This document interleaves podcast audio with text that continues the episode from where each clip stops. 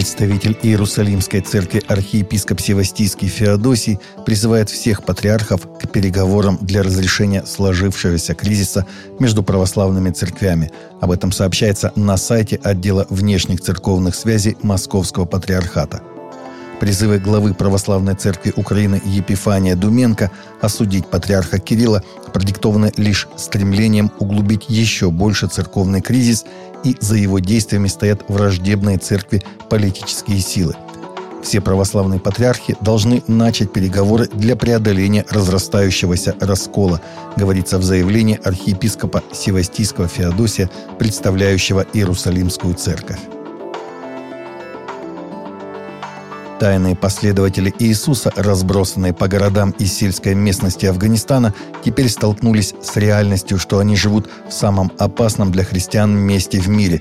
Это стало известно после опубликования ежегодного списка World Watch List неправительственной организации США, сообщает Open Doors. После захвата власти талибами в августе 2021 года преследования усилились. Теперь еще опаснее открыто верить в Иисуса Христа – Точное количество христиан в стране неизвестно, а выход из ислама считается позорным и по шариату грозит смертью. Впервые за 20 лет другая страна превзошла Северную Корею как самое опасное место жизни христианина.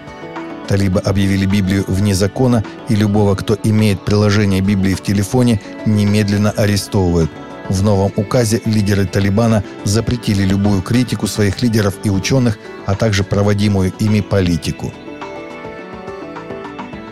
Пастор крупнейшей евангельской церкви Нью-Йорка «Христианский культурный центр» Бернард рассказал о планах построить городской поселок стоимостью в 1,2 миллиарда долларов и оживить район, где находится церковное здание.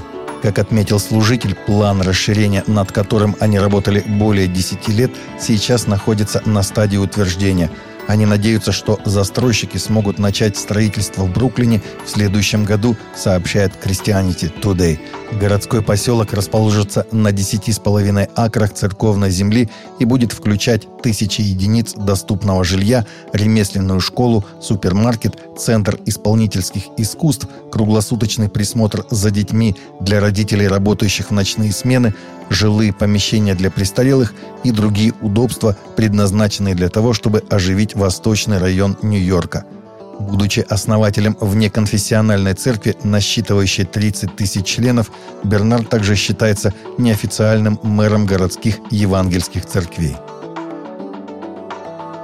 Организация «Голос мучеников Корея» планирует разместить экземпляры первой в мире современной Библии на халдейском новоарамейском диалекте в 30 тысячах домах христиан в Северном Ираке благодаря партнерству с местными иракскими христианами и родственной миссией «Голос мучеников Австралии».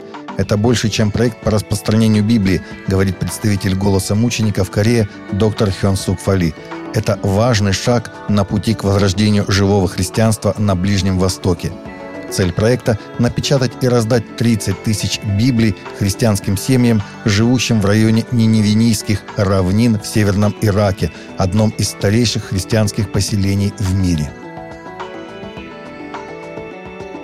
В Уганде пятидесятническому пастору и его семье поступают угрозы от мусульманских экстремистов за то, что служитель успешно приводит ко Христу десятки мусульман и их семьи.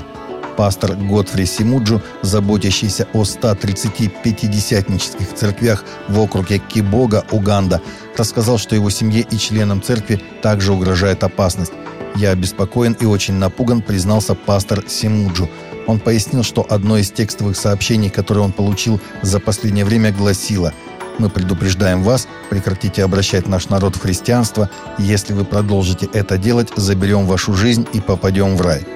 Пастор Симуджи пояснил, что угрозы усилились после его проповедей под открытым небом и личных бесед в июне и июле, в ходе которых 70 мусульман обратились ко Христу. Некоторые из новообращенных работают учителями в мусульманских начальных школах.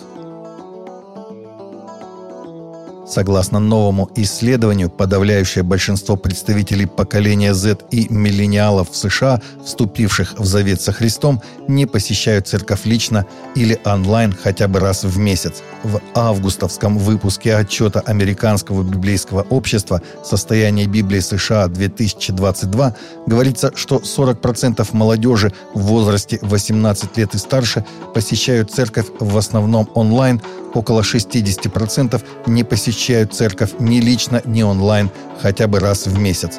Только 13% представителей поколения Z и 12% миллениалов были признаны вовлеченными в Писание. Таковы наши новости на сегодня. Новости взяты из открытых источников. Всегда молитесь о полученной информации и молитесь о мире – также смотрите и слушайте наши прямые эфиры с 8 часов по Москве или в записи на канале YouTube.